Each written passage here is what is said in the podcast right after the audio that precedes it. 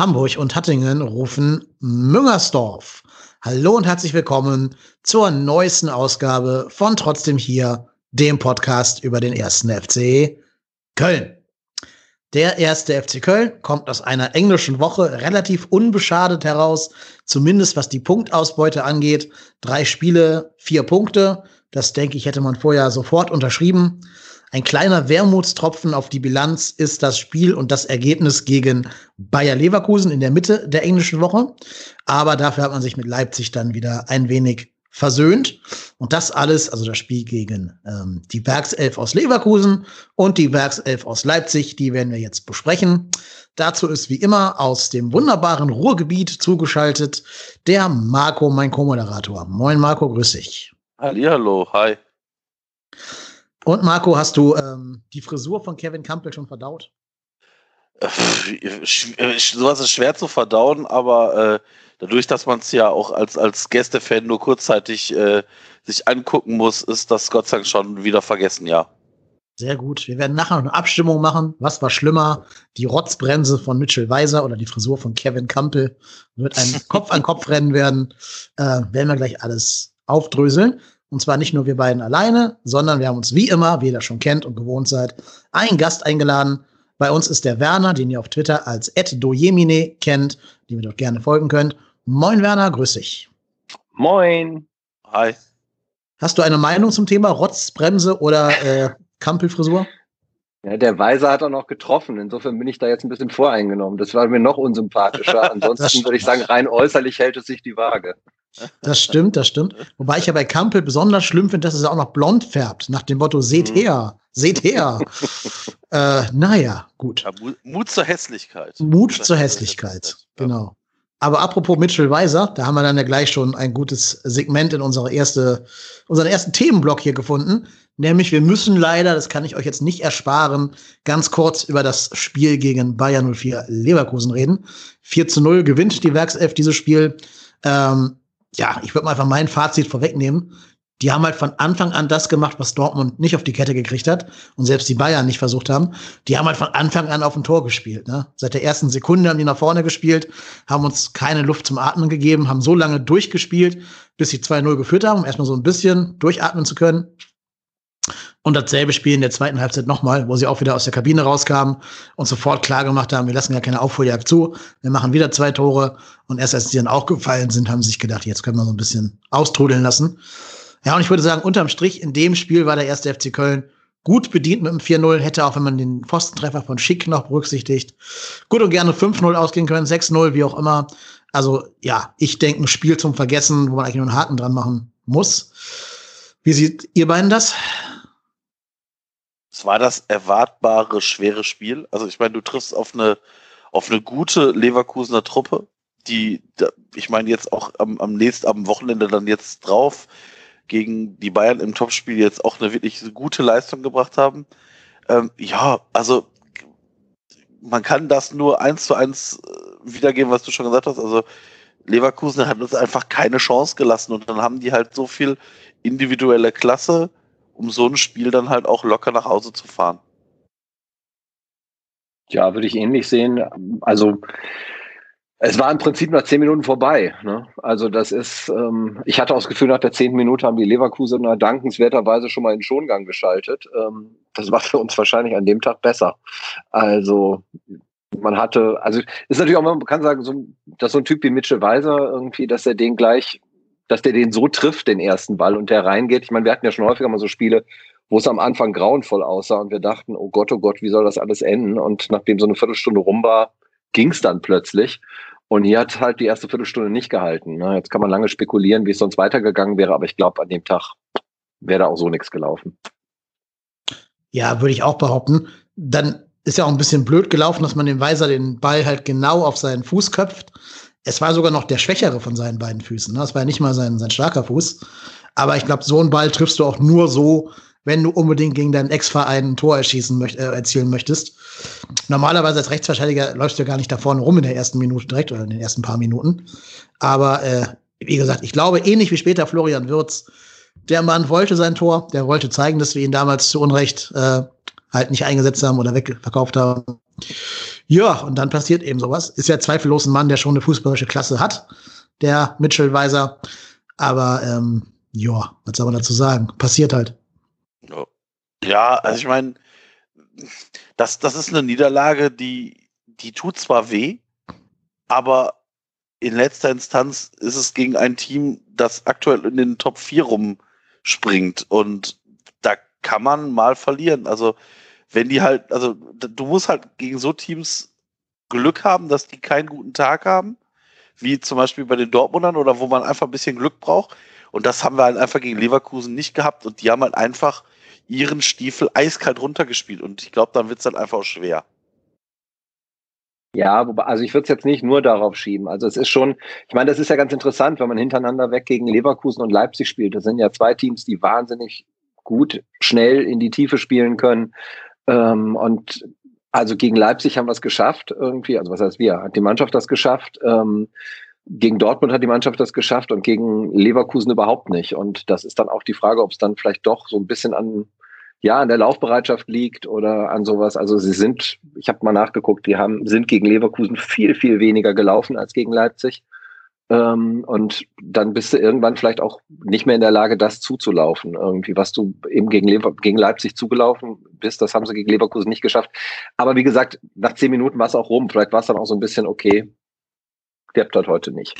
Denke ich halt auch, wenn das so früh schon 2-0 steht, dann sagst du irgendwann auch, den Meter brauche ich jetzt nicht mehr machen. Ist halt wurscht, ob wir jetzt hier 1-0 oder 2-0 verlieren oder, oder 3-0. Ähm, deswegen glaube ich, da muss man noch ein bisschen das Ergebnis mit einpreisen in die Betrachtung. Wir können ja einmal kurz auf die Zahlen gucken. Gegen Leipzig war die Laufleistung nämlich mit 121 Kilometern sogar geringfügig ein bisschen schlechter als die von Leipzig. Die sind noch mal fast einen Kilometer mehr gelaufen, überraschenderweise. Und äh, zum Vergleich gegen Bayer Leverkusen da ist äh, Bayer 110 Kilometer, nee, 112 Kilometer gelaufen und der erste FC Köln 110. Also tatsächlich eine ganze Menge weniger. Und das würde ich, ähm, oder zumindest zur Diskussion stellen, hat das auch was damit zu tun, dass du in den guten Spielen gegen Dortmund, gegen Wolfsburg, gegen Mainz und gegen ähm, hier jetzt, wie heißen sie, Red Bull, ohne Mittelstürmer gespielt hast, also mit ganz vielen Mittelfeldspielern, die alle auch sehr laufstark sind bei uns. Während du in den schlechten Spielen, also Union und, und Leverkusen und davor die ganzen acht Spiele, mit einem zentralen Mittelstürmer gespielt hast, der vielleicht eher vorne steht und lauert und deswegen naturgemäß weniger läuft.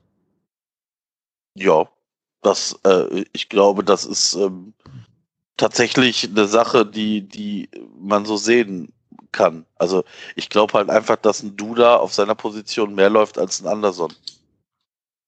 Also, ja, das mit Sicherheit. Na, also ich glaube, ich glaube, das ist schon fast in Anführungsstrichen normal. Ich glaube, du wirst wenig Mittelstürmer haben, die die Laufleistung haben von, einem, von, einem, von so einer falschen Neun. Ich glaube, das ist wahrscheinlich naturgemäß irgendwann so. Hieß also dann macht ja auch. Vielleicht nicht, macht vielleicht nicht den kompletten Unterschied aus, aber ist mit Sicherheit ein Grund. Also, weil das ist schon, klar, es ist, der spielt das völlig anders und ich meine, Duda ist ja nun ansonsten fleißig unterwegs. Genau. Aber der konnte ja nun auch nicht. Also. Ja, ja, klar. Der war leider gesperrt nach seiner Unbeherrschtheit in dem Spiel gegen äh, Wolfsburg, gegen Xaver Schlager. Nee, Quatsch, stimmt gar nicht. Gegen, äh, gegen Mainz, oder? Ja, gegen Mainz, gegen, wer ist der Mensch? Äh, äh, von Düsseldorf? Stöger. Stöger. Mir, kon ja. mir konnte mir der Name nicht einfallen. Stöger, Mensch. Ja, genau, gegen Stöger. Ähm, ja, genau, leider gesperrt, aber gegen Leipzig dann ja wieder ein Kandidat und auch ein, ein fester Bestandteil der Startelf. Und ich, ich denke halt, das haben wir jetzt auch schon oft genug herausgearbeitet. Ein André Duda in der Form, die er gerade hat, tut jeder von den unteren Mannschaften auf jeden Fall sehr gut. Uns ganz besonders, gerade in dieser Rolle der falschen Neun.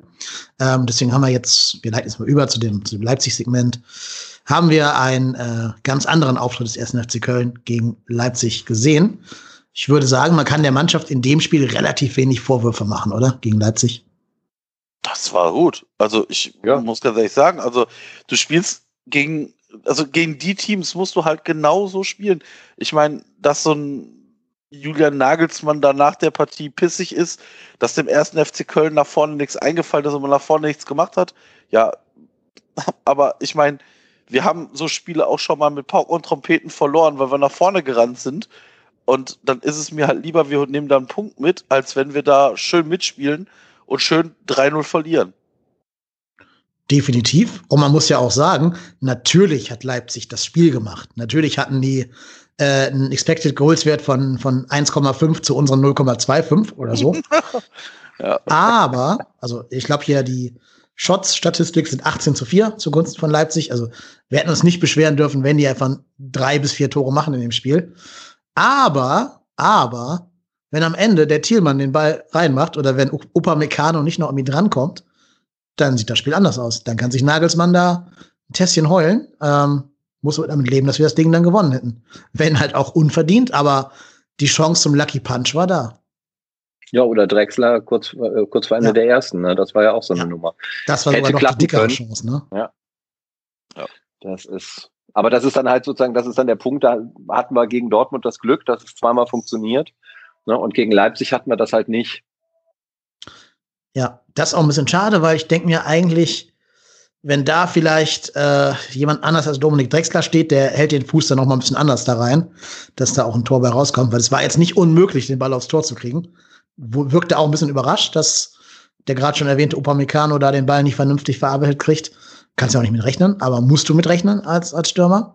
Ähm, was ich mir auch ein paar Mal gedacht habe, wenn man Drexler so spielen sieht, ja, äh, Iso Jakobs ist schon noch mal ein anderes Kaliber, was die Schnelligkeit angeht. Den kannst du halt ganz anders schicken als ein Drexler. Das, dieses Element fehlte uns da schon, weil Jakobs ja verletzungsbedingt gefehlt hat. Ja.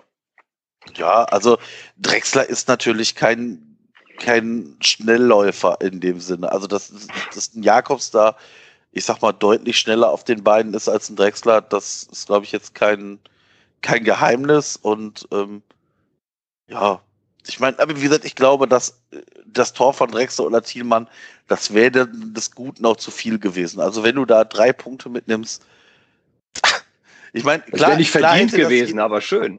Ja, ja klar, genau. Also genommen hätten wir das sicherlich alle, aber das wäre dann schon so, wo ich gedacht hätte, so, oh, puh, verdient ist was anderes. Aber auf der anderen Seite denke ich mir so, Leipzig hat halt kein Tor geschossen, also kein reguläres Tor geschossen. Ähm, und dementsprechend, weiß ich nicht. Also, ich fand es ein bisschen sehr überheblich, wenn sich dann Julian Nagelsmann und, weiß ich nicht, Willi Orban, der hat ja auch den Intelligenzquotienten einer, einer Pflaume, sich da hinstellt und erzählt ja, der erste FC Köln, der will ja nicht nach vorne spielen. Ja, dann hört er auf zu heulen und gewinnt dann so Spiele trotzdem. Also ich meine, das fand ich schon sehr, sehr, sehr vermessen. Das ist halt auch der Unterschied zwischen Bayern München und Leipzig, ne? Bayern geht zu uns hin, gewinnt halt 2-1, geht nach Hause und gut ist. Ja. Ja, wobei also so direkt nach dem Spiel, dass die in dem Moment sauer sind. Ich meine, die rennen da irgendwie 90 Minuten, denken, ach Mensch, irgendwann muss er doch mal und dann fällt er halt nicht rein. Da würde ich immer nicht so viel drauf geben, wenn die das direkt nach dem Spiel sagen, denke ich, ja gut, sind halt gerade mal sauer, aber ähm, ich glaube, so mit einem Tag Abstand würden die das auch nicht mehr so formulieren. Also, weil die ja auch wissen, wie es ich meine, die haben ja vorher mit nichts anderem gerechnet. Das wird die ja jetzt auch nicht groß überrascht haben, dass das Spiel so läuft. Den kannst du ja eigentlich auch nichts vorwerfen als Trainer. Die haben halt das Ding nicht reingemacht, okay. Aber bis zum Abschluss war ja alles gut. Man kommt ja nicht ja. zum Spaß zu 19 Schüssen. Und ich sag mal, dieses eine Ding, wo, wo Timo dem äh, Angelino den Ball da auf die Füße serviert, da hatten wir halt verdammt viel Schwein, dass der Mire noch seine oh ja, Grätschen ja, dazwischen kriegt irgendwie. Äh, den kann man immer loben an dieser Stelle. Den Jorge Mire hat für mich das beste Spiel im ganzen FC-Dress gemacht, das er jemals für uns gemacht hat gegen Leipzig.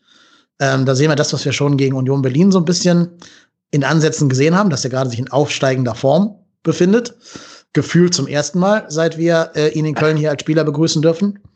Und das würde ich sagen, das, das war vielleicht so sein großes Durchbruchsspiel. Was ich halt echt super finde, dass jetzt, wenn vielleicht jetzt schon im Pokal oder sonst im Januar gegen ähm, die nächsten beiden Gegner, wenn dann Chestic und Psychos zurückkommen, stellt sich die Mannschaft nicht mehr von selber auf da hinten. Ne? Also du hast im Endeffekt jetzt vier, fünf Spieler, die alle auf einem Niveau spielen, wo das Gistol echt schwer macht, sich zu entscheiden, wen er spielen lässt. Und das finde ich schon ein großer Mehrwert gegenüber vergangenen Jahren, wo sich die Mannschaft halt von selber aufgestellt hat. Ja.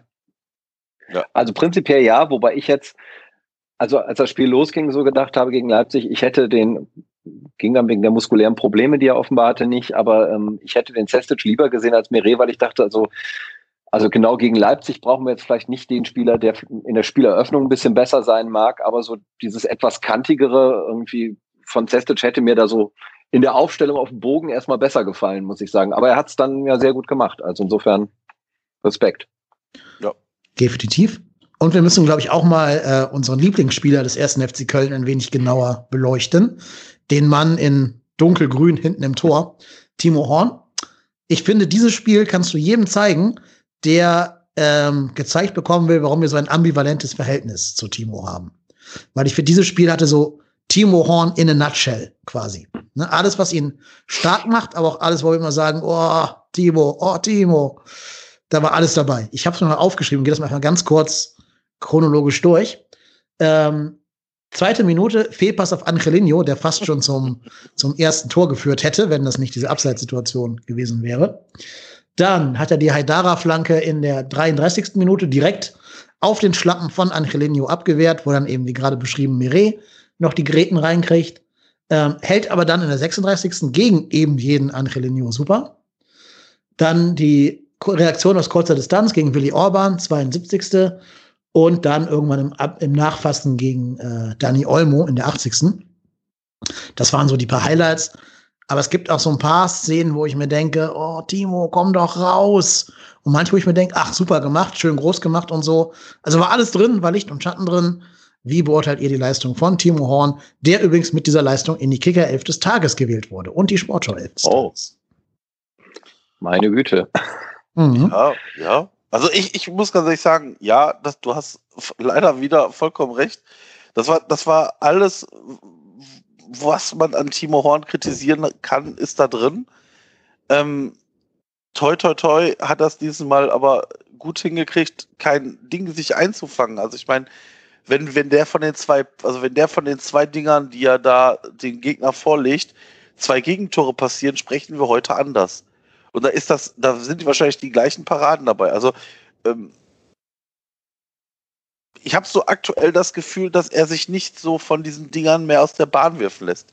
Ich hatte so in dieser ganz schlechten Phase immer so das Gefühl, der, der hadert mit den Dingern, die ihm passieren. Und ja, und deswegen hält er dann die, die anderen auch nicht. Genau, also genau. Ist, ne? Ja. Also ich habe ja. aktuell so das Gefühl, der, der, vielleicht ist das auch einfach der Glauben an sich selber. So dieses, ne, ich meine, wenn du, wenn du an dich selber glaubst, dann, dann hältst du dann auch vielleicht mal Dinger, die du vielleicht Wochen vorher nicht gehalten hast. Und ich, mich hat es persönlich gefreut, also dass, dass er auch mal wieder zu Null spielt. Ich glaube, das ist ganz wichtig ähm, für ihn auch. Das ist ja jetzt mittlerweile nach Mainz das zweite Spiel der Saison, wo wir jetzt zu Null spielen und wo er wirklich eine gute Leistung bringt. Und ich meine, dass, dass Timo Horn jetzt in, in unserem Leben wahrscheinlich nicht mehr Manuel Neuer als bester Torhüter der Welt ablösen wird, das wissen wir alle, aber das war zumindest jetzt wieder, das war jetzt gegen Leipzig zumindest wieder ein Spiel, wo ich sage, okay, damit, das ist, damit kann ich völlig leben. Ja, also ich hatte es mir genau so aufgeschrieben. Also beides da, was man, was man kennt. Äh, nur eben, dass man jetzt mehr von der anderen Seite sieht. Also das, was wir, wir haben halt, ich kann mich zumindest, vielleicht, vielleicht übersieht man es dann auch, aber ich habe bei diesen Spielen, wo diese richtig dicken Böcke drin waren ähm, von, von Timo, da habe ich nicht die, äh, die großartigen Paraden in Erinnerung. Und diesmal waren so zwei, drei Sachen dabei, die waren wirklich richtig gut. Ähm, ich fand auch die erste Geschichte, also wo dann diese Riesenchance für, äh, für Angelino draus wurde, da bin ich mir, also klar, er darf ihn eigentlich nicht dahin fausten, aber das war eben, da ist vorher auch der Ball völlig unnötig verloren gegangen auf der siebten und kommt plötzlich in die Mitte. Ich fand die in der 80. Minute viel schlimmer. Da fliegt der Ball Ewigkeiten auf ihn zu und der prallt ihm einfach so von der Brust weg. Also das war so eine Nummer, wo ich dachte, um Gottes Willen, also wenn da einer steht.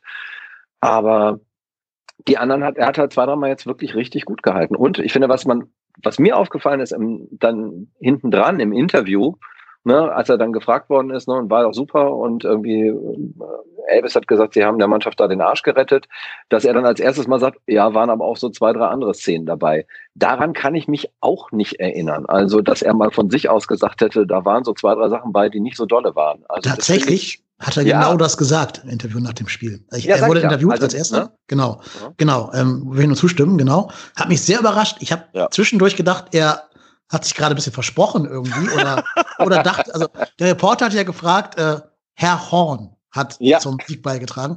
Ich dachte erst, dass Timo dachte, der Reporter redet von Jannis Horn, weil er so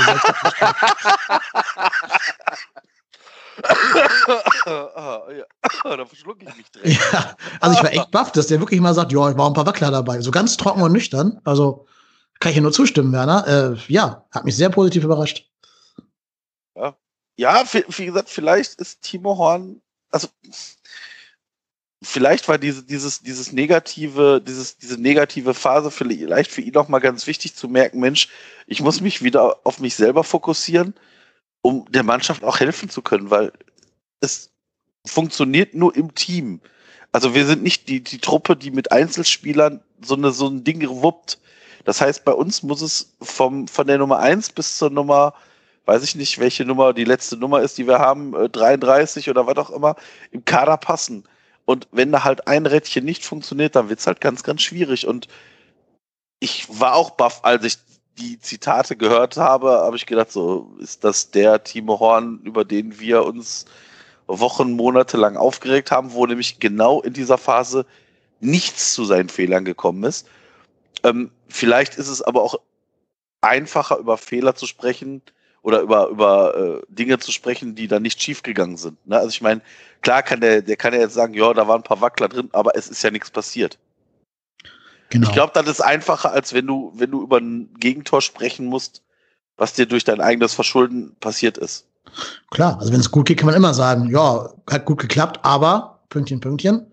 Und wenn es schief geht, dann ne, hat man wahrscheinlich eher Probleme, sich da der Kritik zu stellen, jetzt zum Beispiel gegen Bielefeld oder so. Dann hinzugehen und zu sagen, ja, war mein Fehler. Das erfordert auch ein bisschen, ja, ein bisschen Größe, ne? Ähm, ja. Das würde auch nicht jeder so in seinem normalen Berufsalltag hinkriegen vor ein paar Millionen Zuschauern.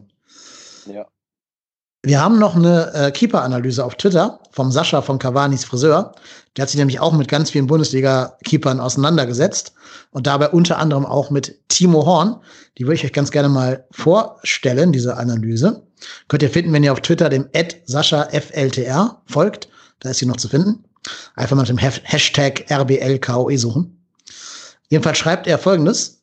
Schauen wir doch mal auf den heldenhaft haltenden Horn, in Anführungsstrichen. Hier hat er es wirklich, hier hat er wirklich Schwein, dass Angelino den Ball nicht im Tor unterbringen kann.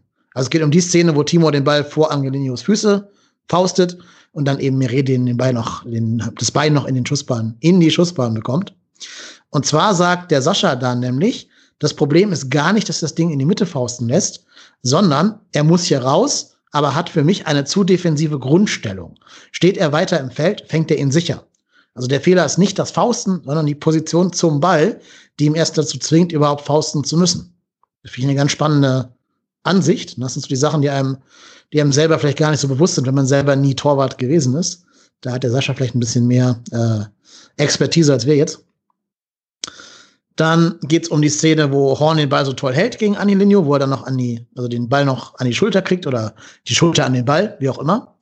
Da schreibt der Sascha, Horns Timing stimmt im Herauslaufen, wie ich finde. Er verringert die Distanz und kommt rechtzeitig zum Stehen. Die Ausführung des Blocks ist nun ja. Er wird angeschossen, was auch seine Aufgabe ist, hat aber auch Glück, weil er seine Körperfläche kaum vergrößert. Dann geht's noch weiter. Bei aller Häme, die ich gelegentlich über ihn ausschütte und Sachen wie dem Hashtag Horn der Woche. In den letzten Wochen war er gut drauf und hielt in zwei von drei Spielen die Null. Jeder Keeper hat sicherlich einen eigenen Stil. Solange er damit konstant Bälle pariert, ist alles gut. Problematisch wird es nur dann, wenn die teils eigenen Bewegungsabläufe dazu führen, dass die Leistungen einbrechen. Das ist bei Horn nach wie vor der Fall. Nur hat er derzeit einfach das Glück, was es oft braucht, damit diese Schwächen kaschiert werden. Habt ihr dazu eine Meinung? Nö, ich glaube, das, ich glaube, das unterstreicht auch so ein bisschen das, was wir gesagt haben, einfach nur ein bisschen fachlich kompetenter wahrscheinlich. ähm, ja, äh, das, wie gesagt, nochmal, dass Timo Horn nicht der weltbeste Keeper ist, das ist, sollte jedem FC-Fan FC mittlerweile klar sein. Ähm, wie gesagt, vielleicht ist es aktuell so, dass das halt auch einfach positiver ist, weil wir die Spiele halt A nicht verlieren, sondern Mainz gewinnen oder jetzt wie gegen Leipzig zumindest einen Punkt holen. Das ist natürlich dann auch alles sieht man natürlich, sehen wir natürlich auch alles ein bisschen positiver. Ja. Also wenn wir das Spiel jetzt 1-0 verloren hätten, dann würden wir Timo Horn wahrscheinlich jetzt nicht so abfeiern für Paraden. Ja, zumindest wenn es durch, äh, durch eine von diesen beiden Szenen gefallen wäre, dann mit Sicherheit nicht. Ähm, also bei, dem, bei der ersten Szene, das ist wirklich interessant. Das würde ich mir daraufhin tatsächlich auch nochmal angucken. Irgendwie habe ich auch zu wenig Ahnung jetzt von Torwartspiel von, um da zu sagen, was das Stellungsspiel angeht.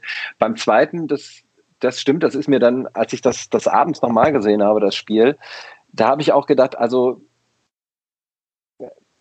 dieses, also er kommt total gut raus. Das sah so richtig so, wo ich sage, boah, wenn ich jetzt der Stürmer wäre, hätte ich ein bisschen Angst. Irgendwie, so wie der da auf mich zukommt und wie der dann so steht. Und er dreht sich dann aber sogar so leicht weg. Also es ist nicht so, dass er nicht, nicht so seine Fläche nur vergrößert, sondern er hat sich sogar so ganz leicht eingedreht dann irgendwie in der, in der Sequenz. Ähm, aber Gott, ja, er ist nicht umgefallen und er hat also er hat das zumindest, finde ich, also wir haben viele Szenen von ihm gesehen, wo er in so einer Situation erheblich schlechter reagiert hat. Also würde ich das jetzt eher mal positiv werten. Kann ja auch eine Entwicklung sein, dass es auch in seinem hohen Alter, in Anführungszeichen, äh, das jetzt tatsächlich nochmal sich so ein bisschen stabilisiert. Ja, ich finde eh, dass er langsam nochmal Schritte nach vorne macht in so kleinen Dingen, die wir hier oft kritisiert haben. Und also gerade das Timing beim Herauslaufen wird jetzt ein bisschen besser. Seine Abwürfe kommen tatsächlich ein bisschen öfter an oder Ab Abschläge kommen ein bisschen öfter an. Auch weil da vorne jetzt auch Jungs stehen, die die ein bisschen besser verarbeiten können. Ne? Also so ein Thielmann kann die eben auch runterpflücken, diese Dinger, und dann liegen die bei Thielmann vorm Fuß. Das ist auch eine Qualität, die nicht, die nicht jeder FC-Spieler hat. Kommt ja auch hinzu.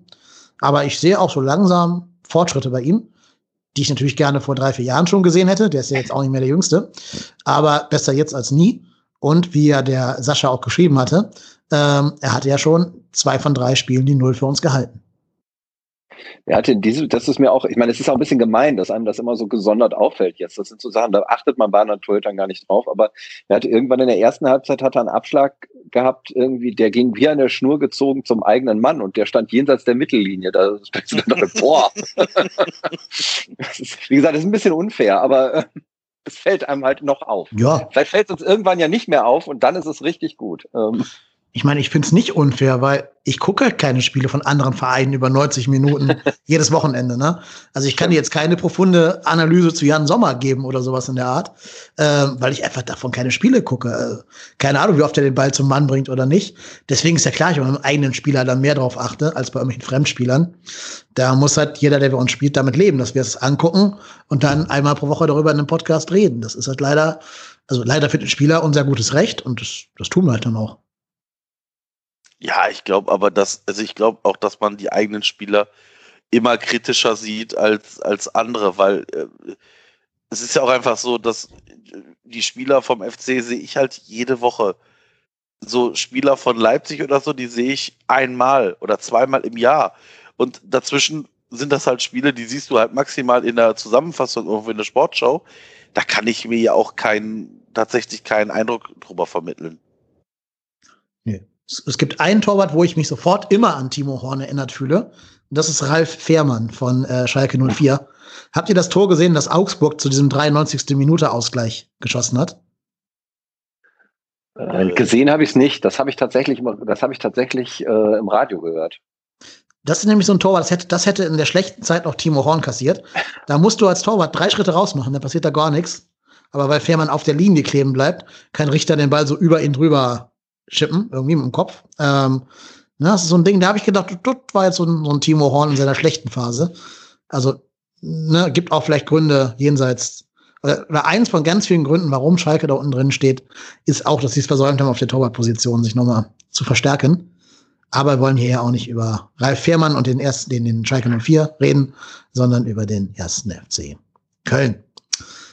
Der spielt nämlich jetzt wahrscheinlich, wenn ihr es hört, liebe Hörer, heute oder ansonsten eben am Dienstag, dem 22.12. gegen Osnabrück im Pokal. Ein Heimspiel gegen einen klassentieferen Gegner. Lang, lang ist her. Ähm, ja, Osnabrück gerade nicht ganz so gut drauf, haben die letzten beiden Zweitligaspiele 0 zu 4 und 0 zu 1 verloren. Also fast wie wir, nur mit einem Tor weniger. Ähm, aber ich habe einen Freund von mir gebeten, meine kleine Einschätzung zu Osnabrück mir zu schicken. Denn es ist der gute P-Rod, den ihr auch aus ganz, ganz vielen Folgen trotzdem hier und aus deshalb hier kennt. Und der P-Rod ist nämlich heimlich Sympathisant vom VfL Osnabrück, weil er da auch, äh, ich glaube, ich darf das verraten, er kommt daher aus dieser Ecke der Welt, hat da auch studiert und so. Das heißt, er ist mit Osnabrück sehr verbunden. Und ich denke, was uns der P-Rod zu VfL Osnabrück zu sagen hat. So, ihr beiden und natürlich auch alle Zuhörer, jetzt meine kurze Einschätzung zum VfL Osnabrück.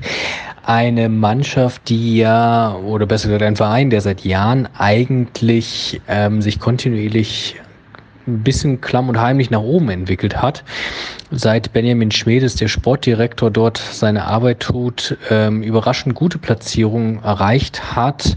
Auch vor der Saison äh, dieses Jahr äh, hatten viele mit einer eher bescheidenen Saison, hartem Abstiegskampf gerechnet. Dazu, weil, oder gerade vor allem, weil der Trainer Daniel Thun ähm, zum HSV abgewandert ist. Aber dafür schlägt sich die Mannschaft auch unter dem neuen Trainer Marco Grote, der vorher für die Bremer U19 zuständig war, erstaunlich gut, hatte sogar mh, hm, teilweise Tuchfühlung zu den Aufstiegsplätzen. Das wird, denke ich mal, ähm, am Ende der Saison nicht mehr so sein, aber es war bislang eine komplett sorgenfreie Saison in der zweiten Liga für den VfL, ähm, die insgesamt eine Mannschaft haben, die sich aus ähm, vereinzelten Talenten und auch vielen erfahrenen Spielern zusammensetzt und da beweist Benjamin Schmedes immer so seine, seine, sein goldenes Händchen für Transfers. Er holt Spieler, die woanders eher unzufrieden waren oder vielleicht nicht mehr die beste Karrierezeit hatten und die sich dann im doch relativ beschaulichen Umfeld von Osnabrück dann ziemlich gut entwickeln. Die Mannschaft ähm, ist insgesamt Zweikampf kampfstark, hat eine ähm, solide Abwehr um den Rückkehrer Timo Beermann herum, ist vor allem auswärts sehr erfolgreich. Das zeigt sich dann ja auch ähm, häufiger durch so eine bei so kompakten Mannschaften ähm, relativ zweikampfstark. Das Torverhältnis mit 16 zu 17 drückt auch vieles aus, was den VfL ausmacht. Also weder eine absolute Defensivmacht, aber da relativ solide und auch offensiv mit ja, keiner überdurchschnittlichen Leistung, aber alles im guten Bereich. Und so spielt die Mannschaft auch. Ne? Es ist eine sehr ähm, teamstarke Mannschaft, die auch sehr viel über Standards kommt. Bei den Standards besonders zu beachten, ähm, Sebastian Kerk, der von Nürnberg zu der Mannschaft gekommen ist, der denke ich auch gegen den FC eine ähm, besondere Rolle bekommen wird, ist der absolute Topscorer dieses Jahr. Ähm, wie gesagt, schlägt gefährliche Standards, auch Elfmeter. Da hatte der VfL dieses Jahr auch schon einige, ich glaube drei in der Saison. Also da gilt es auf jeden Fall hellwach zu sein, weil das dürfte für den VfL auch ein Schlüssel zum Erfolg sein gegen den FC. Ähm, ansonsten noch zwei Spieler, die ich bemerkenswert finde, die vielleicht auch eine Rolle gegen den FC spielen könnten. Das ist einmal ein Stürmer Christian Santos, ein deutsch-Venezualer aus der Nähe von Bielefeld, also eine Kombination, wie man sie auch nicht immer so hat. Der hat tatsächlich auch schon in der Primera, Primera Division in Spanien gespielt ähm, und auch in der Copa America schon für Venezuela teilgenommen, ist vor der Saison zum VfL gekommen, hatte einen sehr guten Saisonstart mit drei Toren aus den ersten drei Spielen, sich dann verletzt, war jetzt aber die letzten zwei, drei Spieltage wieder im Kader, teilweise auch in der Startelf. Also das auf jeden Fall ein Stürmer, der ähm, sicherlich auch Qualität mitbringt. Und im Mittelfeld noch ein, finde ich, sehr interessanter junger Mann, Ludovic Reis heißt der, ist ein Niederländer, der tatsächlich vom FC Barcelona ausgeliehen ist, ähm, der da eine sehr solide Rolle spielt beim äh, VfL Osnabrück, auch vom Kicker, glaube ich, notenbester Spieler der Mannschaft ist, der durchaus auffällig ist, also da sicherlich Qualität vorhanden. Das wird glaube ich, kein Selbstläufer für den FC. Gerade die Konstellation FC zu Hause, VfL Osnabrück auswärts wird sehr unangenehm. Könnte ein sehr enges Spiel werden, das sich dann letztendlich vielleicht wirklich über Standards entscheidet. Also ich bin sehr gespannt. Wird, glaube ich, keine leichte Aufgabe, aber doch auch lösbar. Und wie gesagt, an euch nochmal schöne Grüße und uns allen dann ein spannendes Pokalspiel. Ja, da kam am Ende noch die Polizei, denn was die meisten Leute nicht wissen, der Pirot ist ein international gesuchter Superverbrecher, aber ich habe gehört, er hat die Flucht äh, erfolgreich gemeistert und wird wahrscheinlich morgen auf meiner Couch hier aufschlagen. Zum Glück weiß ja keiner, wo ich wohne, da kann die Polizei ihn auch nicht finden. So, aber ähm, hat uns jetzt eine ganze Menge Info-Input gegeben, auch Sachen, die ich nicht wusste. Zum Beispiel, dass wir dann morgen gegen einen Spieler vom FC Barcelona spielen werden. Und ich denke, wir haben auch einen klaren Beobachtungsauftrag bekommen, auf Santos und auf Kerk besonders achten. Ja, und ich denke, Standards äh, sollte man vermeiden, so wie das klang. Aber ich denke, es wichtig ist für uns, da wir nun mal der Erstligist sind, uns da auf unsere eigenen Stärken zu besinnen. was wäre denn jetzt, spielt doch mal Trainer. Was würdet ihr denn tun? Würdet ihr jetzt doch wieder einen Stoßstürmer reinstellen, weil wir wissen, dass wir mehr Ballbesitz haben und gegen Osnabrück auch Flanken und so weiter eine Option sein können? Oder lassen wir es bei dem System mit den beiden zwei falschen Neunern? Schwierig. Ähm, also ich, ich sag mal so, Sebastian Andersson scheint ja nicht fit zu sein. Ähm, ist ja auch nicht im Kader für das Spiel gegen Osnabrück. Ähm, und dementsprechend wäre ja dann die Option entweder Modest oder Arokodare. Ähm, Arokodare von Anfang an bezweifle ich. Ob man Modest von Anfang an reinwirft, ich glaube ja. Allein um Modest Spielpraxis zu geben, weil ich glaube halt, das ist für Stürmer ja auch immer wichtig, zu spielen, zu agieren und dann auch sich zeigen zu können. Und du kannst jetzt nicht sagen, ja, der hat nichts gezeigt, wenn du ihm keine Spielpraxis gibst. Also dementsprechend ähm, glaube ich, dass das auch vielleicht ein Spiel ist, wo Modest nochmal was zeigen muss und zeigen kann, weil ich sag mal so Tests, also Testbedingungen wirst du in der Bundesliga wenig haben. Und ich glaube, da ist so ein Pokalspiel gegen den Zweitligisten vielleicht gar nicht verkehrt, ihn da reinzuwerfen und äh, dann auch mal zu gucken, wie das mit, wie das mit dem Stoßstürmer wieder funktionieren kann. Ja, auf der anderen Seite kannst du auch genau umgekehrt argumentieren. Du kannst auch sagen, jetzt haben wir gerade ein System gefunden, in dem die Mannschaft besser funktionierte, als sie vorher funktioniert hat, ähm, ob man das nicht noch ein bisschen weiter einspielen sollte. Also, denn ich glaube auch nicht, dass das einfach wird, weil das, ich meine, Köln sah bislang nicht so gut aus, wenn es darum ging, selber ein Spiel zu machen. Und jetzt sind sie halt mal in der Situation und es kommen jetzt auch in der Bundesliga dann eher so Teams, die jetzt nicht zwangsläufig wie Leipzig oder Leverkusen die ganze Zeit Druck machen. Also ähm, ich weiß nicht, ob es nicht besser ist, mit dem funktionierenden Team das zu versuchen. Aber du hast natürlich recht, Modest mal spielen zu lassen, um mal zu gucken, wie es läuft. Also ich will, gefühlsmäßig würde ich sagen, lass lieber das Team spielen, bei dem es jetzt ein paar Mal ganz gut funktioniert hat. Ähm, und ähm, guck mal, was die dann machen, wenn sie selber ein bisschen mehr Spiel machen müssen und mehr nach vorne arbeiten und auch als Favorit in ein Spiel reingehen. Das brauchen wir ja nicht drum rumreden. Ähm, würde mich ehrlich gesagt auch interessieren, wie das dann funktioniert. Ich bin da eigentlich bei Werner. Ich glaube, man muss das machen, wo man weiß, dass es Erfolg bringt. Und da sind wir im Moment einfach in diesem, vielleicht sogar mit Dreierkette, in diesem 3, 5, 2, ein ähm, bisschen besser unterwegs als in irgendeinem System mit Stoßstürmer oder mit Viererkette hinten drin. Ich finde eh gut, dass wir beide Systeme jetzt relativ entspannt wechseln können, dass wir sowohl in einem Viererkettensystem als auch einem Dreierkettensystem Erfolge hatten. Das heißt, die Mannschaft hat mehr taktische Flexibilität gewonnen, als sie das noch vor äh, fünf, sechs Spieltagen hatte. Da sieht man eben, wie viel es wert ist, mit der Mannschaft trainieren zu können, wenn nicht dauernd irgendwelche beknackten Länderspielreisen anstehen. Und wenn alle mal so halbwegs beieinander sind, bis auf Anderson jetzt. Ähm, ja, also ich glaube auch, dass wir ohne Stoßstürmer spielen werden. Den kannst du immer noch reinbringen, wenn es irgendwie spitz auf Knopf stehen sollte oder wenn es sogar Richtung Elfmeterschießen geht. Ist ja doch ein, ich meine, wäre ein ganz sicherer Elfmeterschütze, der Modest. Mich dazu erinnern, zumindest in der guten Phase, wenn es bei ihm läuft. Wenn es nicht läuft, ist er einer, der dann auch seine Elfmeter so ein bisschen lustlos schießt oder wirkt das zumindest so. Ähm, ja, schauen wir mal. Ich erwarte nicht, dass Gistol den Stoßstürmer-Move bringt. Glaube ich nicht. Ich denke, da geht es eher darum, im Mittelfeld spielstärker zu sein als ähm, Osnabrück.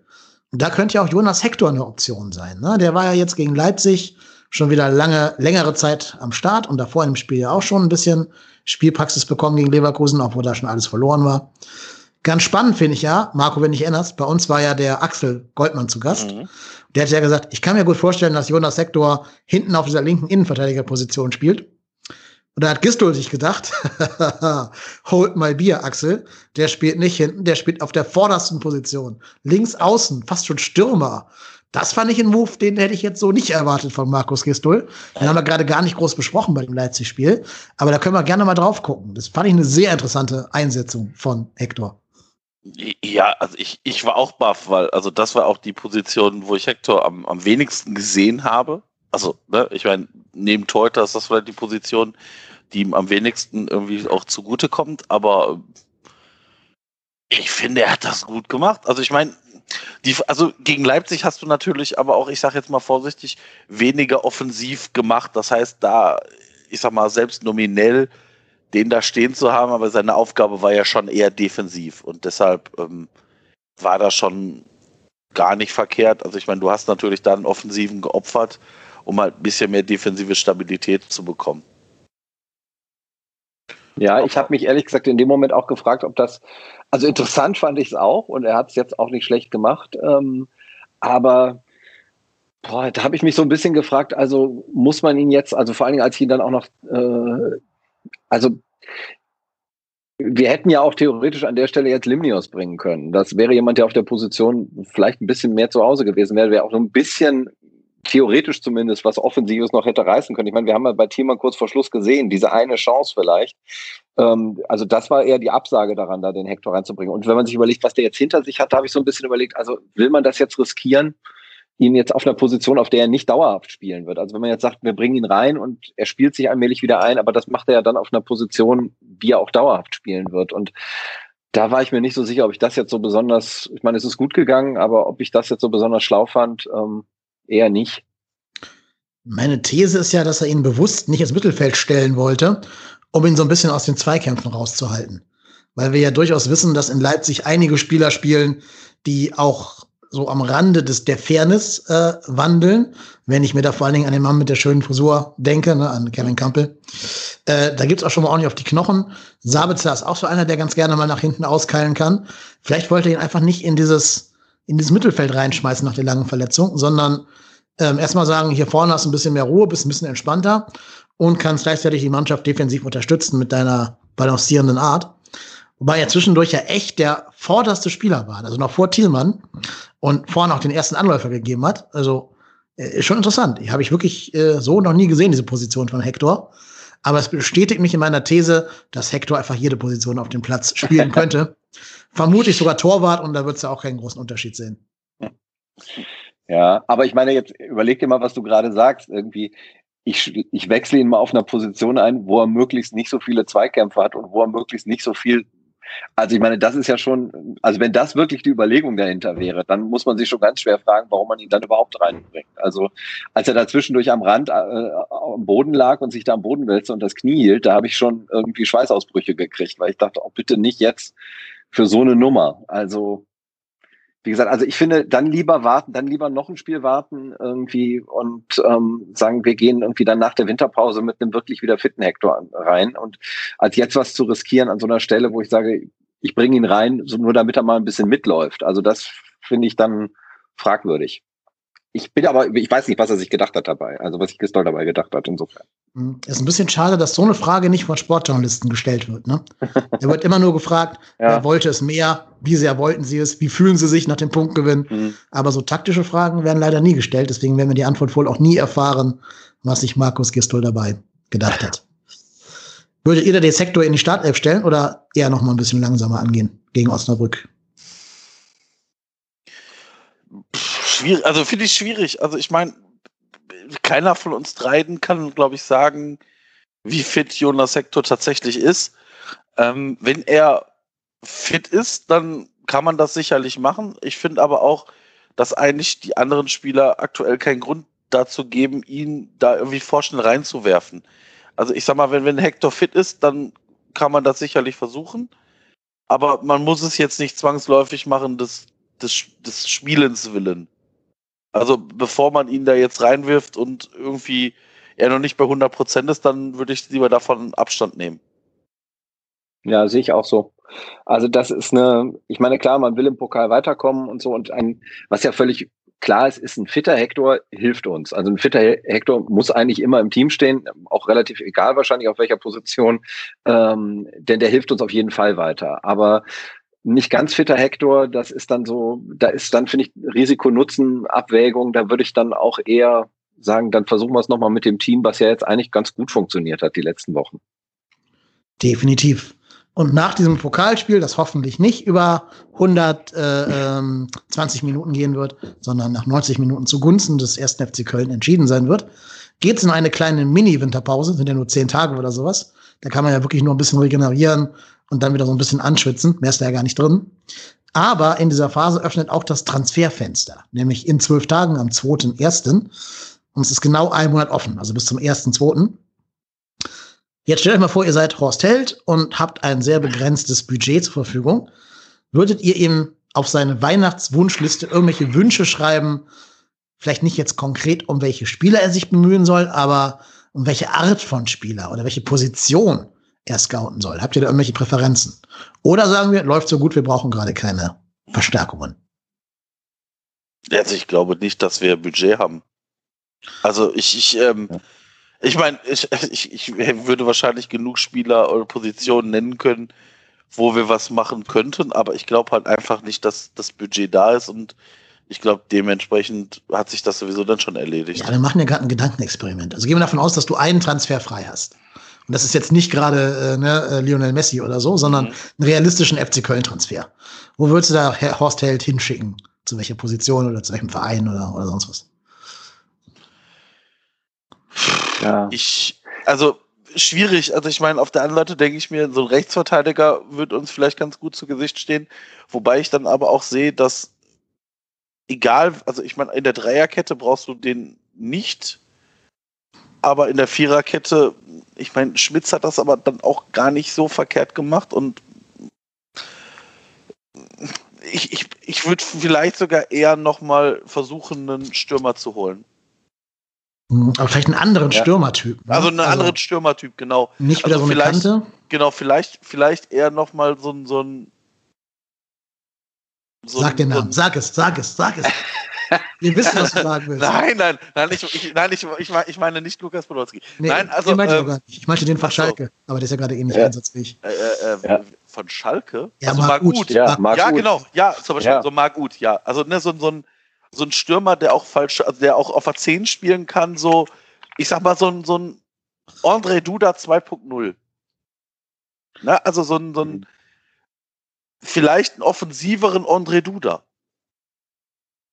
Ja, also, ja. wenn, wenn Uth jetzt vollkommen fit wäre, ich fände das einen mega geilen Transfer. Ich weiß, den, den wird Schalke nicht abgeben, weil die sind ja selber Nein. mit, mit, der, mit der Wasserspitze schon, mit der Nase schon im Wasser, so. Die, gut, die brauchen jeden Cent, okay. Du kannst immer hoffen, dass der Uta einfach so viel Stress macht, dass sie ihn gehen lassen, weil er sonst irgendwie Training boykottiert oder sowas. Nee, aber also ein Mittelfeld, wo ähm, ein Hector, ein Duda und ein Ut miteinander kombinieren können, wäre schon gut, muss ich schon zugeben. Ja. ja. Den kriegen wir nicht. Das ist mir auch bewusst. Also, das ist wirklich eine reine, reine Fantasterei von mir. Rechtsverteidiger ja. hast du auch recht, ne? Ähm, sorry, Werner, mach du es. Nee, ich wollte dich gar nicht unterbrechen.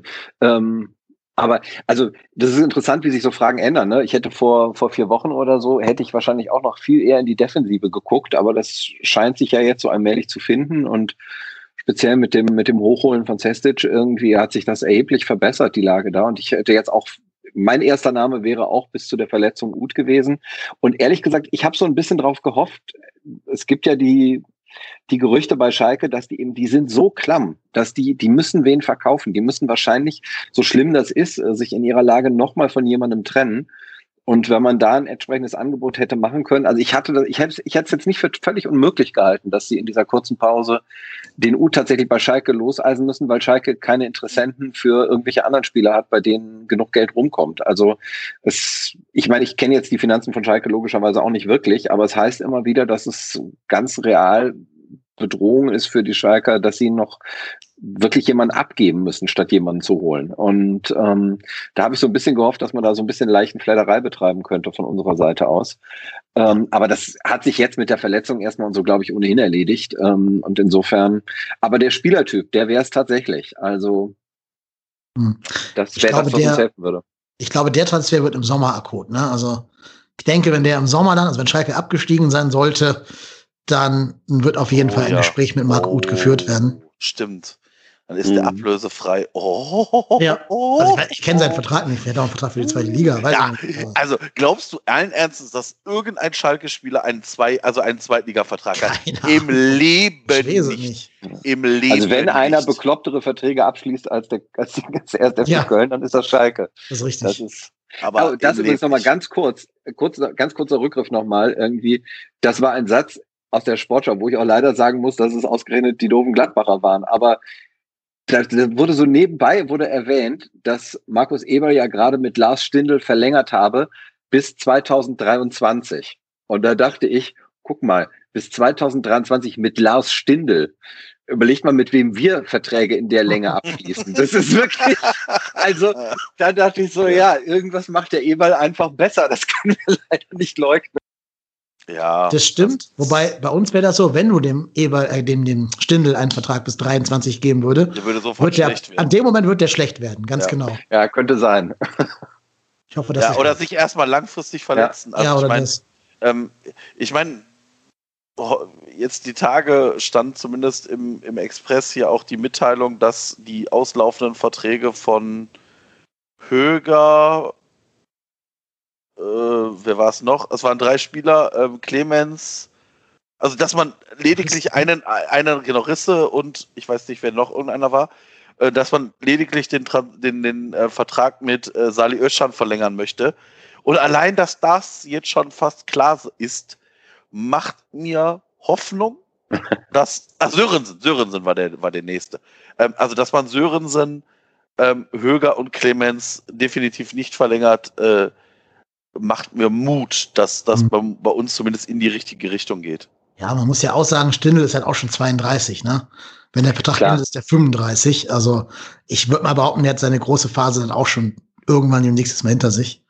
Ja, was mir nur recht. Gerade eine echt gute Phase. Ja, ja, klar. Man, ne? Auf jeden Fall. Ähm, aber alles, was Gladbach schadet, ist ja gut. Wir können auch gerne gleich mal noch über das DFB Sportgericht und den, den Sportsmann Tyram reden. Aber ich will noch kurz zwei, drei Sätze über den ersten, ersten FC Köln reden. Ähm, ne, Marco, du hast gerade gesagt, ähm, Rechtsverteidiger für eine Viererkette wäre auch noch eine, eine Frage.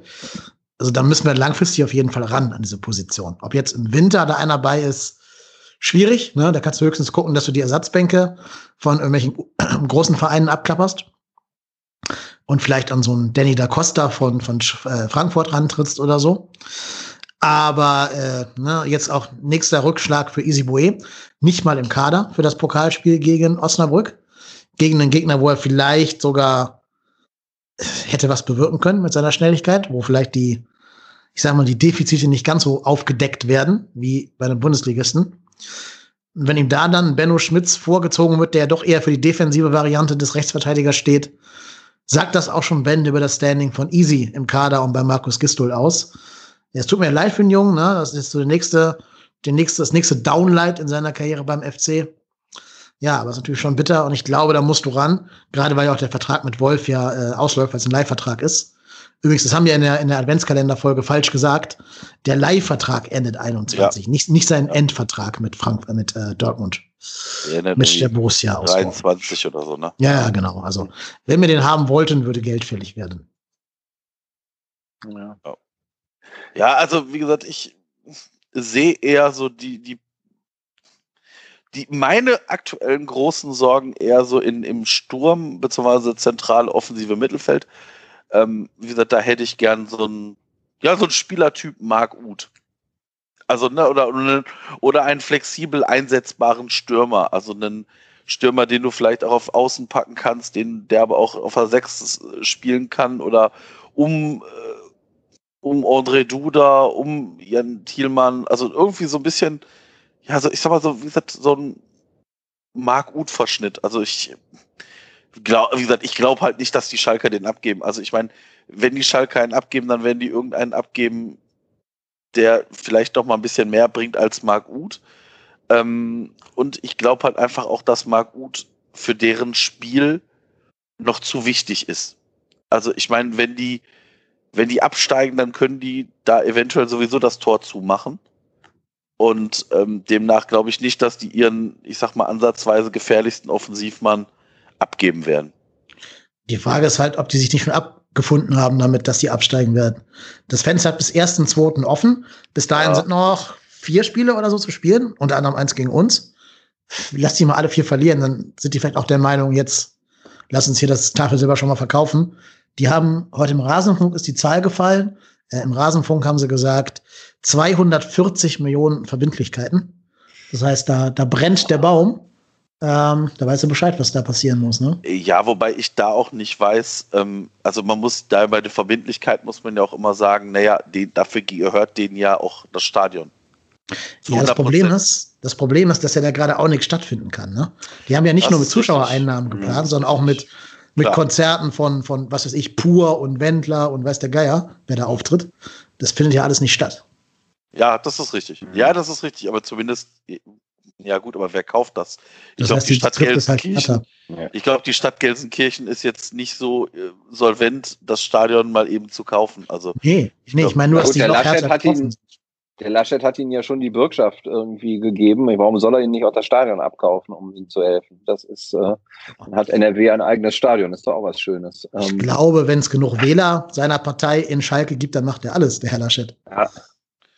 Aber naja, aber ich glaube wirklich, dass also die Frage mit den, mit den Verträgen für die zweite Liga unter Umständen ist das auch hinfällig. Ob die, ob die eine Lizenz für die zweite Liga kriegen mit den Verbindlichkeiten ist, aber gut, das ist jetzt Kaffeesatzleserei, aber das ist zumindest, glaube ich, eine sehr reale Bedrohung. Ja, wobei ich ja das Gefühl habe, im Zweifelsfall drückt die DFL immer ein Auge zu bei sowas. Der HSV hat es ja auch geschafft. Ja. Die lassen da schon die, die Traditionsvereine nicht verbluten. Das, da kennt man sich zu lange und zu gut für, für sowas. Das kann ich mir auch vorstellen, ja. Ja, mag sein. Naja, gut. Ähm, so, wir haben jetzt nach dem Osnabrück-Spiel noch vier Spiele dieser, in dieser Hinrunde zu spielen. Ist ja ein bisschen kurios, dass an Weihnachten die Hinrunde noch nicht zu Ende ist. Und ich würde behaupten, von den nächsten sechs Spielen sogar, also noch rein in die Rückrunde, sind fünf total machbar für uns. Wir haben jetzt in, nicht in der Reihenfolge, aber jetzt allgemein, haben wir Augsburg, Freiburg, ähm, Schalke und Hertha. Dann kommt Hoffenheim, die auch noch ein paar Punkte mehr haben als wir. Und dann Bielefeld. Also von diesen sechs Gegnern, die jetzt kommen in den nächsten Wochen und Monaten, sind fünf dabei, wo ich sage, die sind so auf Augenhöhe oder teilweise sogar schlechter als wir, Schalke. Tja, wie viele Punkte müssen aus den, sagen wir, aus den letzten vier Spielen der Hinrunde noch hin, äh, hinten runterfallen? Also, ich sage jetzt mal vorsichtig, ähm, wenn Schalke bis zu diesem Zeitpunkt noch nicht gewonnen hat, wissen wir alle, wer der erste Verein ist, gegen den Schalke gewinnt. Gehe ich würde ich, würde ich jetzt schon das Sparbuch meiner Kinder drauf setzen? Ja. Wenn bis dahin Achim Bayerlotzer dort Trainer ist, oh, verdoppel ich deinen oh, Einsatz. Dann verdoppel ich den Einsatz. Ja, dann, dann, dann schreibe ich hier noch äh, unser Haus äh, damit ja. drauf. Also ja dann, äh, äh, also da, da brauche ich, brauchen wir dann nicht mehr podcasten, dann äh, podcast ich aus meinem Geldspeicher nachher. Ja, ähm, richtig. Also das, ähm, ja, also ich sag mal, Augsburg ist eine Truppe, die, die kann ich halt auch null einschätzen. Die haben teilweise Spiele, wo, du, wo ich mir denke, so was, warum spielen die da auf einmal so gut und warum funktioniert das?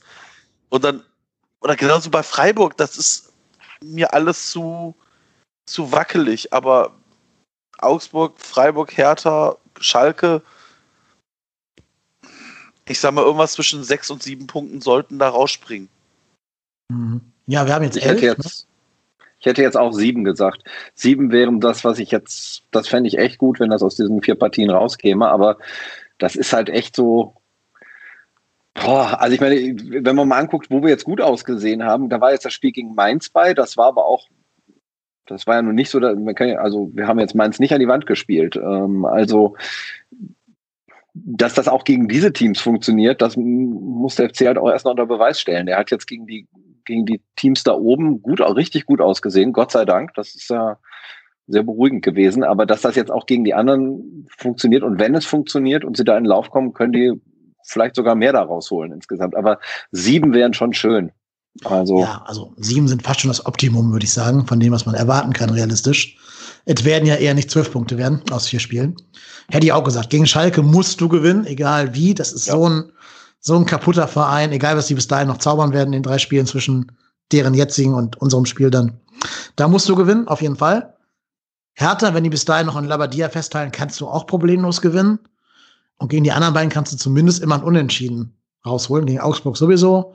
Gut, Freiburg wissen wir alle nicht unser Lieblingsgegner, aber die könnten uns jetzt gerade sogar mehr liegen als die anderen beiden, weil Freiburg ja auch auf Ballbesitz geht. Die können ja mit dem Ball was anfangen und da können wir dann wieder unser, unser Leipzig-Wolfsburg-Spiel aufziehen. Also lass Freiburg mal machen und wir kontern einfach nur. Das könnte uns im Moment gerade sogar ent mehr entgegenkommen als Augsburg, die sich auch hinten reinstellen werden. Oder Schalke. Also insofern, ja, ich bin da, was mich halt echt freut, ich blicke in diese vier Spiele zuversichtlich hinein. Ja. Und das hätte ja. ich nicht in jeder Phase dieser Saison unterschreiben können, dass dem so ist. Das ist, das ist bei mir auch so. Also ich meine, ähm, da sieht man mal mit also ich meine, es ist ja jetzt auch nicht so, dass, dass wir jetzt hier die Liga herzaubern. Also wir haben jetzt aktuell äh, elf Punkte, haben einen Punkt Vorsprung vor Bielefeld und ähm, aber ich, ich glaube, der Abstand zu Mainz mit fünf und zu Schalke mit sieben, das ist schon gut. Und ich, ich sag mal so, die Mainzer und die Schalker spielen jetzt auch nicht so, dass ich denke, der Vorsprung ist in drei Spielen aufgebraucht. Aber wir müssen halt weiter kontinuierlich punkten. Und wenn ich nach oben gucke, dann ist die Hertha vor uns mit zwei Punkten mehr. Dann ist Bremen vor uns mit drei Punkten mehr. Hoffenheim vier Punkte und Augsburg fünf Punkte. Das ist jetzt nicht, und das, das sind jetzt keine Teams, wo ich nicht denke, Mensch, gegen die kann man nicht gewinnen. Also gerade Hertha halte ich für komplett kaputt, genauso wie äh, Schalke. Da werden die Spiele gegen Freiburg, das wird das Schwerste, weil die sind gerade richtig ja. gut drauf. Ich glaube, die haben jetzt sogar neun Punkte oder, oder sieben Punkte geholt aus der englischen Woche. Äh, ja, Augsburg, wie ihr schon gesagt habt, da kannst du eine Münze werfen, wie das Spiel ausgeht, unterm Strich. Und dann kommen halt die beiden Spiele, wo du halt mit zählbarem realistisch rechnen kannst gegen Augsburg, äh, gegen, gegen Hertha und Schalke. Darfst halt nur nicht in die Situation kommen, dass du gegen Schalke Druck hast, ne? dass du gegen Schalke unten drin stehst. Also, dass da wieder der Vorsprung geschmolzen ist und du irgendwie auf Platz 17 oder 16 oder so stehst und dann gegen Schalke gewinnen musst. Weil mhm. dann wissen wir echt, was passiert. Dann, ja, ja, dann kannst du deine Kinder direkt mitverpfänden. Äh, ja, das gibt auf jeden Fall Wobei, 1-0 für Schalke. Wobei es mich ehrlich gesagt ein bisschen beruhigt hat. Also ich habe jetzt mal neulich nachgezählt, ähm, als es wieder um den Tasmania-Rekord und Schalke ging. Da habe ich nämlich sofort gesagt, na toll, und dann wird es gegen Köln irgendwie, hängt es dann daran, ob sie den Tasmania-Rekord einstellen oder nicht. Das verlieren wir auf jeden Fall. Ähm, aber es ist tatsächlich so, ähm, dass sie, wenn sie gegen uns spielen und bis dahin nicht gewonnen haben, haben sie Tasmania Berlin tatsächlich schon um ein Spiel überholt. Also zumindest das wird nicht mehr gebrochen gegen uns. Na, vielleicht wollen sie deinen Rekord ja auch ausbauen und lassen uns einfach mal. Noch weiter ausbauen. Ja, genau, für die Ewigkeit. Ja. Würde ich nehmen. Ja. Das Schöne finde ich ja, dass genau diese Diskussion gerade in allen Fan-Podcasts stattfindet. Ne? Bloß nicht der Verein sein, gegen den Schalke gewinnt. Das haben sie bei Frankfurt gesagt, im Frankfurt-Podcast oder bei Fußball 2000. Das äh, haben sie bei, bei Bielefeld gesagt im Vorfeld. Die Angst hat einfach realistisch gerade jeder Bundesligist, dass man gegen Schalke verlieren könnte. Ja, aber wir sind tatsächlich der erste Verein, bei dem es nicht mehr darum geht, dass sie Tasmania Berlin überholen. Mhm. Das ist, das ist gut. Also, ja. Das ist ein Vorteil. Absolut. Ja, ich, ich bin mal gespannt. Also, wie gesagt, ich ist jetzt nicht so, dass ich jetzt vor den Schalkern ungemein zittere, aber ich meine, wir alle kennen den ersten FC Köln. Also es ist gar nicht so, dass ich denke, Mensch, oh je, oh je, die Schalker kommen, sondern dass ich eher denke, oh, der erste FC Köln, der hat's wieder drauf, den Gegner stark zu machen. Das ist, äh, haben wir in, den, in der Vergangenheit oft genug hingekriegt, äh, da, da irgendwelche mausetoten Gegner nochmal irgendwie hochzubringen. Und äh, das hoffe ich einfach, dass uns das erspart bleibt. Ja gut, das ist, wir müssen erstmal abwarten, ob die noch so mausetot sind, weil das ist eine, die haben jetzt auch eine kleine Pause und ich meine, das ist ja nach wie vor so, wenn man sich jetzt das Team rein anguckt von den Namen her, das ist jetzt nicht internationaler Spitzenfußball, aber so rein von den Namen her, was man denen theoretisch mal zugetraut hat, würde ich jetzt sagen, ist das ein Team, wo man jetzt nicht unbedingt davon ausgeht, dass die mit vier Punkten am Tabellenende stehen. Also das ist ja schon so ein Punkt, wenn die mal Drive kriegen, ähm, können die auch mal wieder ein Spiel tatsächlich gewinnen. Und also das könnte ja auch durchaus vor uns passieren. Ja. Ich, ich weiß nicht, gegen wen die spielen jetzt, aber könnte ich gleich auch mal rausfinden. Die haben auch keinen komplett blinden Kader. Ne? Die haben ja ein paar Spieler, wo ich sage, die würden in einer guten Mannschaft auch gut performen, wahrscheinlich. Ähm, ne? Also so ein Harid ist schon guter Techniker zumindest. Scheint ja menschlich so ein bisschen problematischer zu sein, aber ist als Techniker gut. Äh, ein Kabak ist ein sehr guter Spieler, der bei einer guten Mannschaft eine gute Rolle spielen würde. Bosch Dogan würde bei uns jetzt wahrscheinlich gerade selbst besser spielen als bei Schalke, ähm, mit Gistols Jugendwahn sozusagen. Also da gibt es schon ein paar, diese, wo du sagen kannst, ne, die haben was. Ähm, Marc Uth natürlich auch, klar. Ich würde ja tippen, das ist das erste Spiel, was Marc Uth dann macht in drei Spieltagen. Und dann machen der und Bostogan eben das 1 und das 2-0. Aber wir sind ja Berufspessimisten ähm, mhm. als Kölner. Das muss man dann manchmal so sehen, um sich wahrscheinlich vor allem zu wappnen, was da noch kommt. Gut, aber naja, wir werden es wissen. Wir haben ja vorher noch ein paar andere Spiele, über die wir euch dann natürlich auch wieder unterrichten werden, liebe Hörerinnen und Hörer. Ich glaube, das war die letzte reguläre Folge des aktuellen Kalenderjahres. Ihr hört auf jeden Fall noch mindestens zwei oder sogar drei Adventskalender-Türchen, abhängig davon, wann ihr diese Folge hier gehört haben werdet. Na, es fehlen noch ein paar Spieler, es fehlen auch noch ein paar Spoiler, andere Sachen, die nicht Spieler sind, also jedenfalls keine Spieler, die gerade bei uns eine Rückennummer hätten. Also lasst euch mal gespannt darauf ein, hört euch mal die Folgen an. Ich bedanke mich bei euch beiden, dass ihr da wart. Ich muss aber am Ende noch einmal auflösen. Ich habe die Frage bei Twitter gerade reingestellt. Rotzbremse von Mitchell Weiser oder Frisur von Kevin Campbell. Und gewonnen hat mit 66 Prozent die Frisur von Kevin Campbell. Herzlichen Glückwunsch. Herzlichen Glückwunsch, lieber Kevin. Völlig Wir schicken dir den goldenen Trotzki an die Adresse in Leipzig. Hervorragend. Ganz genau. Ja, ich hoffe, ihr beiden macht über Weihnachten keine Frisuren, technischen Aussetzer, lasst euch keine Rotzbremsen wachsen. Und wenn, dann sehen sie hoffentlich besser aus als bei äh, Mitchell Weiser. Ich bedanke mich sehr herzlich bei unserem Gast, bei dem Werner, dem Ed Dojemini auf Twitter. Vielen Dank, dass du da gewesen bist, Werner. Da höre ich jetzt nichts mehr, aber ich denke, er sagt auch. Ah, Moment, Moment, Moment. Entschuldigung. Ich hatte eben, ich habe ja so eine Uhr, die manchmal gongt, deswegen hatte ich kurz den Ton aus. Ähm, das ist aber auch der Satz des sagen, Jahres ja, 2020. Hat mich ne? sehr gefreut. Der Satz des Jahres 2020. Sorry, ich war noch gemutet.